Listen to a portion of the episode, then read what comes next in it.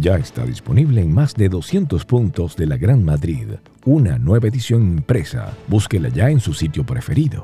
En el venezolano seguimos innovando y por eso llegamos a Amazon Alexa. Sigue los pasos y escucha nuestro resumen de noticias. A continuación, las informaciones más destacadas de este martes 4 de mayo. Madrid, la capital española, vota para renovar el Parlamento. Biden amplía la cuota de refugiados que admitirá Estados Unidos. Estamos a nombre de Transcarga Express casos semanales del COVID-19 en el mundo bajaron por primera vez desde febrero. El uso de mascarilla continúa siendo una exigencia en algunos lugares del sur de la Florida. Profesionales Integrales da solución para tu TPS.